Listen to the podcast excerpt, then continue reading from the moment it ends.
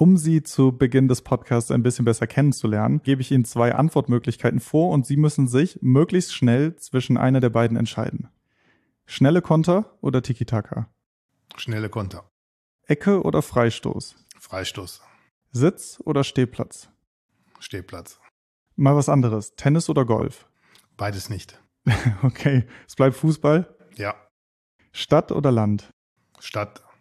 Bier oder Wein? Bier. Rennrad oder Hollandrad? Rennrad. Telefonieren oder schreiben?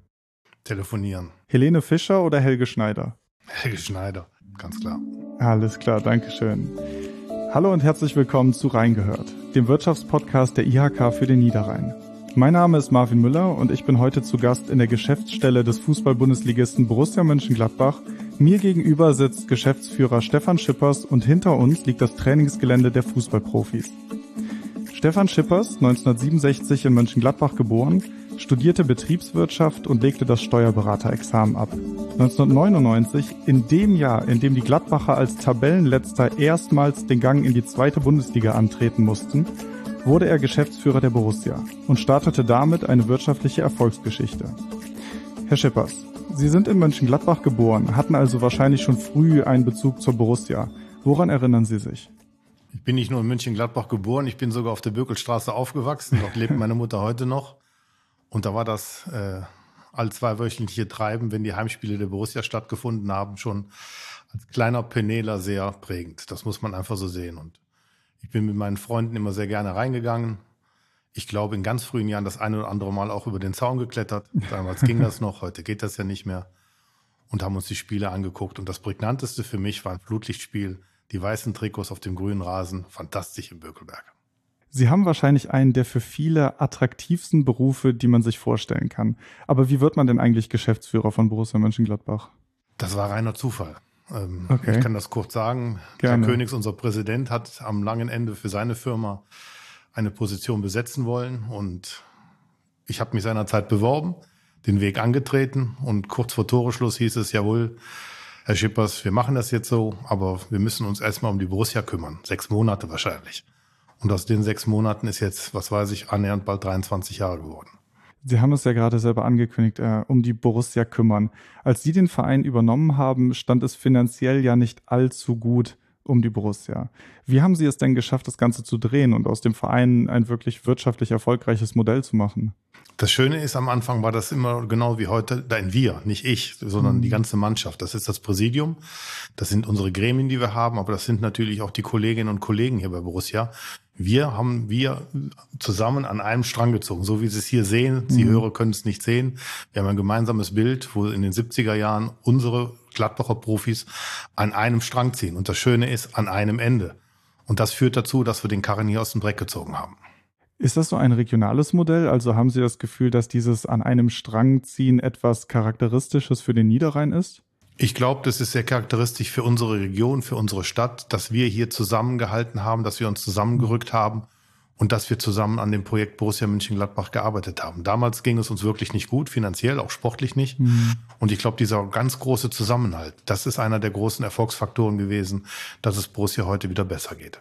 Viel interessiert natürlich der Beruf des Geschäftsführers eines Fußball-Bundesligisten. Unterscheidet sich Ihr Aufgabenfeld, also ich sage mal Ihr Tagesgeschäft von dem eines normalen mittelständischen Unternehmen oder wie kann man sich das vorstellen? Also von den Aufgaben her sind es genau die gleichen Aufgaben vom Grundsatz her kaufmännischer Natur wie in jedem ganz normalen Unternehmen. Mhm. Ähm, beim Fußball kann man sagen, alles außer dem Fußball. Also das eigentliche Spiel nicht, mhm. aber die Ab der Ablauf der Organisation eines solchen Spiels. 54.000 Menschen rein ins Stadion und gesund und heil auch wieder raus aus dem Stadion zu bekommen.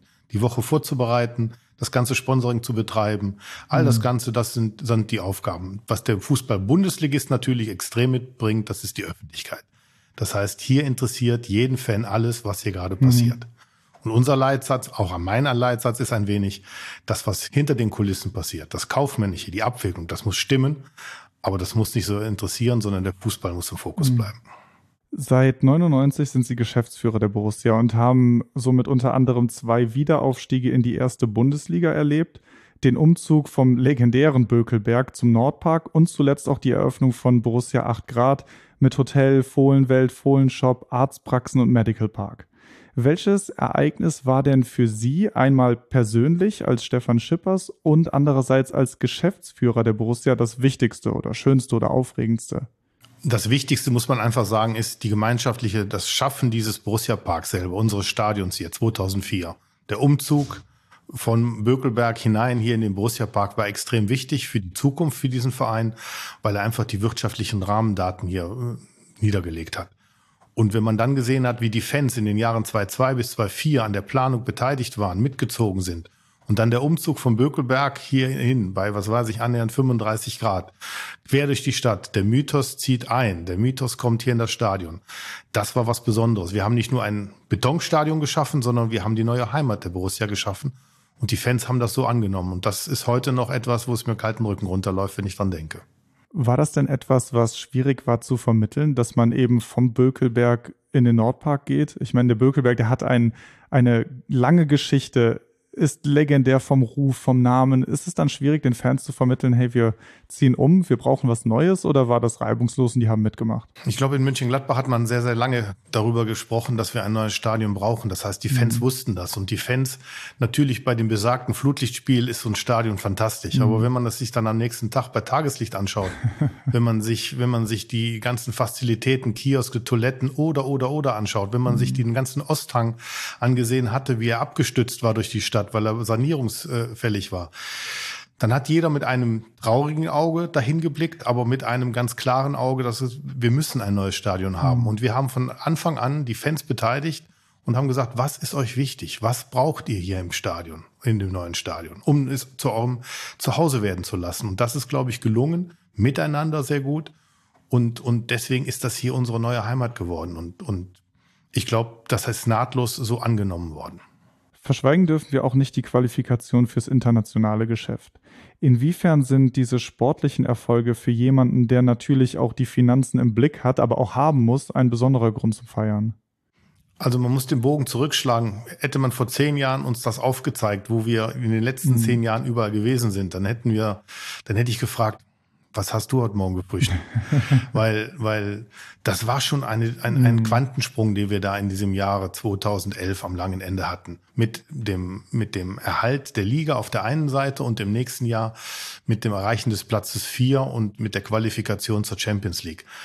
Das war, das war so weit weg in, in unseren Köpfen und das mhm. ist auf einmal Wirklichkeit und Wahrheit geworden. Und natürlich ist es extrem wichtig, diesen Fußball zu spielen. Unsere Fans wollen diesen Fußball ja sehen. Ich glaube, aus dem Kopf 50 oder 52 Spiele internationaler Natur haben wir bis zum heutigen Tage gemacht.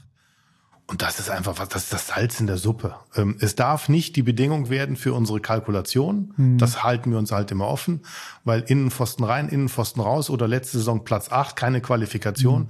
Das kann passieren, darauf darf man nicht so setzen. Und trotzdem ist es schon extrem wichtig, weil das sind schon Gelder, die uns Borussia sehr, sehr gut tun. Und das natürlich auch in so einem Corona-Jahr oder in, im zweiten Corona-Jahr fehlen dann die Gelder. Das muss man sehen. Sie haben gerade gesagt, damals hat man noch nicht dran gedacht, überhaupt international zu spielen, beziehungsweise Champions League war halt auch weit weg. Wie kommt man denn dahin? Gab es dann einen Plan? Haben Sie irgendwann gesagt, ich habe das Ziel Champions League oder war das, ich sag mal, eher zufällig und man hat von Saison zu Saison geguckt, hey, wo kommen wir eigentlich hin? Also ich glaube, zu dem Zeitpunkt 2011 mit Lucien Favre als Trainer, mit Max Eberl als, als Sportdirektor und Kollege Geschäftsführer hier bei Borussia Mönchengladbach. Und Max ist ja sehr, sehr, sehr, sehr ähm, erpicht darauf, wie er so schön sagt, etwas Blechernes mal in den Händen zu halten, ist das ein latenter Traum gewesen. Und auf einmal hat man gesehen, es kann Wirklichkeit werden. Auf einmal hältst du dich in den letzten zehn Jahren oben in der oberen Tabellenhälfte auf, also zwischen eins und neun. Und der siebte Platz qualifiziert dich jetzt schon mhm. für die Euroleague 2. Also insofern alles möglich. Und dann musst du dich auch mal trauen. Und das ist uns gelungen, das ist dem Sport gelungen und damit dem gesamten Verein. Und das ist, das ist natürlich genau, ich sag mal, so ein bisschen das Salz in der Suppe, was uns zum Träumen wahr, das Träumen wahr werden lässt. Mhm. Jetzt haben Sie als Fußballverein ähm, natürlich besonders unter der Corona-Pandemie gelitten. Ich meine, jemand, der Stadionspiele ausrichtet und dann eben die Öffentlichkeit nicht in die Stadien bringen darf, erlebt natürlich auch finanzielle Verluste. Wie hoch sind die denn nach derzeitigem Stand und inwiefern beeinflussen sie die Zukunftspläne des Vereins? Ich möchte jetzt gar nicht so auf die einzelnen Zahlen eingehen. Fakt ist, was bekannt ist, was wir für ein Ergebnis gemacht haben in 2020 Wir haben 16,7 Millionen Euro Verlust einfahren müssen. Das macht uns nicht froh. Auf der anderen Seite muss ich sagen, das Jahr 2020 wäre wahrscheinlich ohne Corona das beste Jahr der Vereinsgeschichte mhm. in finanzieller Hinsicht geworden. Hätte vieles nachher ausgelöst. Natürlich bremst uns das aus. Wir müssen sparsam sein, so wie es jeder sein muss. Jeder in seinem privaten Haushalt, aber auch in jedem Geschäft. Mhm. Wir müssen gucken, äh, was passiert noch, denn Corona ist noch nicht zu Ende. Wir hoffen oder wünschen uns, dass wir das Ende am Ende des Tunnels sehen, das Licht, das berühmte, das besagte. Das ist extrem wichtig, aber nicht nur monetär, sondern dass der Fußball weiterhin in der Gesellschaft verankert bleibt, dass diese Emotion um den mhm. Fußball da ist. Und wenn wir das erste Heimspiel der Saison jetzt gesehen haben gegen Bayern München, mhm. das war ein Wahnsinnsgefühl. Das war ein, ein, das war so schön nach diesen 15 Monaten Geisterspielen. Und da bauen wir drauf auf, das wollen wir ausbauen und da wollen wir in die Richtung gehen. Mhm. Mussten Sie dann Projekte verschieben? Auf jeden Fall. Wir haben gespart, wo wir konnten. Wir haben Investitionen äh, nach hinten geschoben. Wir wollten ein Platzhaus bauen für unsere Profis. Das ist jetzt erstmal leider in weite Ferne gerückt, weil wir müssen gucken, dass wir anständig aus dieser Corona-Krise mhm. auch herauskommen. Ein wirtschaftliches Megathema, das sich natürlich auch durch die Corona-Pandemie beschleunigt hat, ist die Digitalisierung. Wie sieht's denn damit bei der Borussia aus? Also bargeldloses Bezahlen wurde gerade eingeführt. Ist künftig zum Beispiel eine Dauerkarte mit Bezahlfunktion, Impfnachweis, also Funktionen, die dem Fan das Stadionerlebnis vereinfachen, denkbar? Wir arbeiten dran, wir arbeiten dran als Liga auf der einen Seite, aber natürlich auch als Club ähm, verschiedene Angebote zu machen. Und die große Fragestellung, wie wird als Beispiel jetzt eine 3G-Kontrolle stattfinden, perspektivisch? Und unter Datenschutz, unter all diesen Gesichtspunkten, um den Stadionbesuch einfach möglichst gut, reibungslos und auch sicher gestalten zu können, immer unter den jeweiligen Corona-Regeln. Fakt ist, Corona hat uns ganz schnell aufgezeigt, was heißt Digitalisierung. Also wir haben relativ zügig im letzten Jahr im März die Mitarbeiterinnen und Mitarbeitern die Konten nach Hause geschickt. Wir haben sie versorgt, mit Teams versorgt, sodass die Konferenzen, dass die Absprachen weiterhin stattfinden konnten. Wir haben einen Kollegen etwas vorher zum Glück eingestellt, einen Direktor, denn das ist der Andreas Küppers von mir und uns, ähm, der sich um die Digitalisierung von Borussia Mönchengladbach kümmert. Und da zählt ja alles genau das dazu, was Sie sagen. Und die Digitalisierung ist ja nicht ein Zeitpunkt, sondern ein Zeitraum. Der Weg ist das Ziel. Es wird immer mehr geben, immer mehr mhm. Aufgaben geben. Bezahlen haben Sie angesprochen in den Kiosken, dass es jetzt bargeldlos stattfindet und, und, und, und, und. Das sind alles Kleinigkeiten, aber das sind alles die richtigen kleinen Schritte in die richtige Richtung. Wie lief denn das Training ab der Profis? Also hat die, hat die Corona-Pandemie das auch behindert? Gab es da irgendwelche Einschränkungen oder wie kann man sich das vorstellen? Ja, in allen Bereichen. Wir müssen ja nun nicht nur auf die Profis gucken, wir mhm. müssen ja auch mal auf das, was uns stark macht, den, den Nachwuchs achten. Der Nachwuchs ist ja komplett zum Erliegen gekommen, sei es im Wettkampfbetrieb. Nachher in Kleinstgruppen konnten wir wieder starten, je nach Inzidenz und dergleichen. Mhm. Das gleiche bei den Profis und, und so haben wir ein Stück und für mhm. Stück wieder in die Realität des Fußballs zurückgerobbt. Der Trainingsbetrieb läuft jetzt gut ab. Und nichtsdestotrotz, das hört man ja auch in anderen Vereinen immer mal wieder einen Rückschlag, dann taucht wieder ein Corona-Fall auf. Es sind noch wirklich erschwerte Bedingungen und wir versuchen das Beste zu machen daraus, was, was, was, was es geht, was es, was klappt, damit auch die Spieler sich wieder wohlfühlen. Und wir alle müssen uns ja wieder in die Normalität mhm. zurückarbeiten. Christian Seifert sagt so schön, man kommt zu 10.000 Zuschauer über 5.000 Zuschauer und zu 5.000 Zuschauern über 2.000 Zuschauer. Und trotzdem ist es noch ein langer, langer Weg, dass die Menschen wieder ohne Maske auf den Gängen, ohne Abstand singen, freuen und tanzen können und sag mal, auch ihre Emotionen beim Fußball rauslassen mhm. können. Ich glaube, das fehlt uns allen ein wenig. Wenn ich Sie so reden höre, dann habe ich das Gefühl, dass Sie schon ein Optimist sind, oder? Bei mir ist ein Glas halb voll. Das ist das Richtige. Mhm. Äh, jammern und wimmern, das kann man ja gerne nach hinten gerichtet machen, sollte man nicht tun. Mhm. Vertrübt einem ein wenig den Blick nach vorne. Und, und wir alle können nichts dafür. Wir alle, ich sage so gerne, wir fassen alles dreimal an, mhm. kriegen nur ein Drittel des Ertrages. Es nutzt nichts. Das geht uns allen so und wir müssen da raus und wir werden da rauskommen. Jetzt haben wir gerade ein bisschen über die Vergangenheit bzw. Gegenwart gesprochen. Ich möchte mal in die Zukunft gucken. Was steht denn für die Borussia an? Welche Ziele haben Sie? Was kommt da? Also ein ganz klares, wichtiges Ziel ist einfach, aus dieser Situation jetzt rauszukommen, wirtschaftlich stabil rauszukommen. Denn das, was in 2020 gelaufen ist, läuft jetzt in 2021 mhm. ja immer noch. Das aber im Endeffekt aus dem Jahr 2021 und 2022 hinauszubringen, dass die Menschen wieder vor ausverkauften Stadien stehen und, und sich wohlfühlen und, und den Fußball genießen, das ist noch eine gewisse Aufgabe. Da müssen die Vereine, da müssen die Verbände noch einiges erledigen und machen. Aber ich glaube, die Volkssport Nummer ein, der Volkssport Nummer eins, nämlich der Fußball, der muss wieder so ein bisschen in den Mittelpunkt in der Gesellschaft und der Fußball muss im Mittelpunkt stehen. und nicht irgendwelche goldenen Schnitzel oder astronomischen mhm. Ablösesummen und sowas, sondern der Fußball muss bezahlbar und einfach, das ist ein Sport der Straße, ist ein solch schöner Sport und da muss er wieder ein Stück weit hin und daran müssen wir alle arbeiten. Jetzt habe ich noch mal eine Frage an den Optimisten Schippers. Welchen Tabellenplatz sehen Sie dann am Ende der Saison? Ich sehe erstmal gar keinen Tabellenplatz, sondern unser sportliches Ziel ist selbstredend die Einstelligkeit, aber wir wollen bei der Vergabe der europäischen Plätze immer mitwirken können. Ähm, dann hätte ich mal eine persönliche Frage an Sie, auch zum Fußball. Wenn Sie sich einen Spieler aussuchen könnten, egal ob aktuell jemand, der noch spielt oder aus der Vergangenheit, wen würden Sie gerne im Trikot der Borussia sehen, der noch nie das Trikot der Borussia getragen hat? Oh, das ist eine schwere Aufgabe. Ganz aktuell, ganz aktuell muss ich einfach den Hut ziehen vor Gerd Müller. Sie haben sehr oft den Zusammenhalt in der Stadt der Fans des Vereins betont. Und ich höre das sehr oft im Gespräch mit Unternehmen, gerade hier vom Niederrhein oder aus NRW, die sehr oft diesen Zusammenhalt betonen.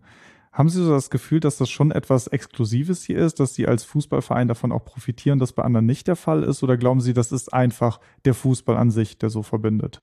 Ich glaube, grundsätzlich verbindet der Fußball sicherlich. Er macht Spaß, er bringt die Menschen zusammen, er, er, fördert Emotionen, das ist das eine. Aber wie du den Fußball auch zelebrierst als Club, wie du es in deiner Stadt, wie du es in deiner Region auch nach vorne bringst, ist wichtig. Wir sind ein Club zum Anfassen. Wir sind ein familienfreundlicher Verein. Das ist uns in den letzten acht Jahren immer wieder bestätigt worden. Der familienfreundlichste Verein in der Bundesliga.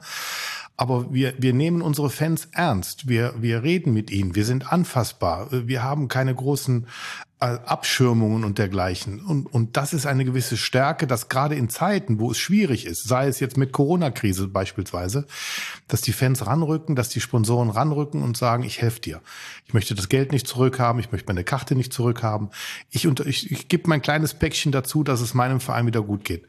Und ich glaube, das ist eine, eine wunderschöne Kraftquelle zwischen Fans und Sponsoren und Verein. Und das leben wir hier seit annähernd 22, 22, 23 Jahren. Und das ist ganz wichtig. Wir sind verankert in der Region.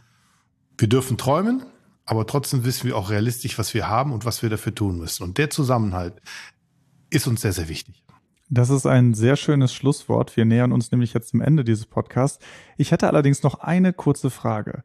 Welches ist Ihr Lieblings-Merchandising-Produkt der Borussia? Also wenn Sie rüber in den Shop gehen, was gehört da zu Ihrem Lieblingsartikel? Ich muss ganz ehrlich sagen, für mich ist der Lieblingsartikel das Trikot. Weil wenn du das Trikot anhast, hast du den Kopf frei, dann kannst du dich um deinen Club kümmern und ähm, freust dich auf Spiel im Zweifel, sitzt vielleicht mit Freunden im Auto und freust dich auf das erste Bier, auf die erste Wurst und auf das Spiel, was dann folgt. Und das Trikot ist so für mich so immer der Dreh- und Angelpunkt. Und das von allen, für mich persönlich immer das Heimtrikot. Das Weiße, das steht uns gut und das vor dem grünen Rasen und das noch mit Blutlicht, dann schmeckt die Wurst noch besser. Und dann kommen die Kindheitserinnerungen wieder hoch. Ein wenig, jawohl. Herr Scheppers, vielen Dank für dieses Interview. Ich habe mich zu bedanken. Tschüss und bleibt gesund. Wenn Sie mehr wissen möchten zu den Themen Gründung und Selbstständigkeit, dann lohnt sich ein Blick in unsere Show Notes. Die IHK berät Gründer bei allen Fragen rund um Finanzierung, Geschäftskonzept, Strategie, Marktlage und Rechtsform. Die Experten der IHK stehen auch gestandenen Unternehmerinnen und Unternehmern zur Seite. Mit Rechtsauskünften, beim Thema Ausbildung, mit Weiterbildungsangeboten, bei Fragen zur Nachfolgeregelung und mit ihrer vertraulichen Krisenberatung, wenn Not am Mann ist. Weitere Informationen finden Sie auf unserer Webseite unter www.mittlerer-niederrhein.ihk.de. Der Link dazu ist in den Show Notes. Mir bleibt nur noch zu sagen, vielen Dank fürs Zuhören, bis zum nächsten Mal und auf Wiederhören.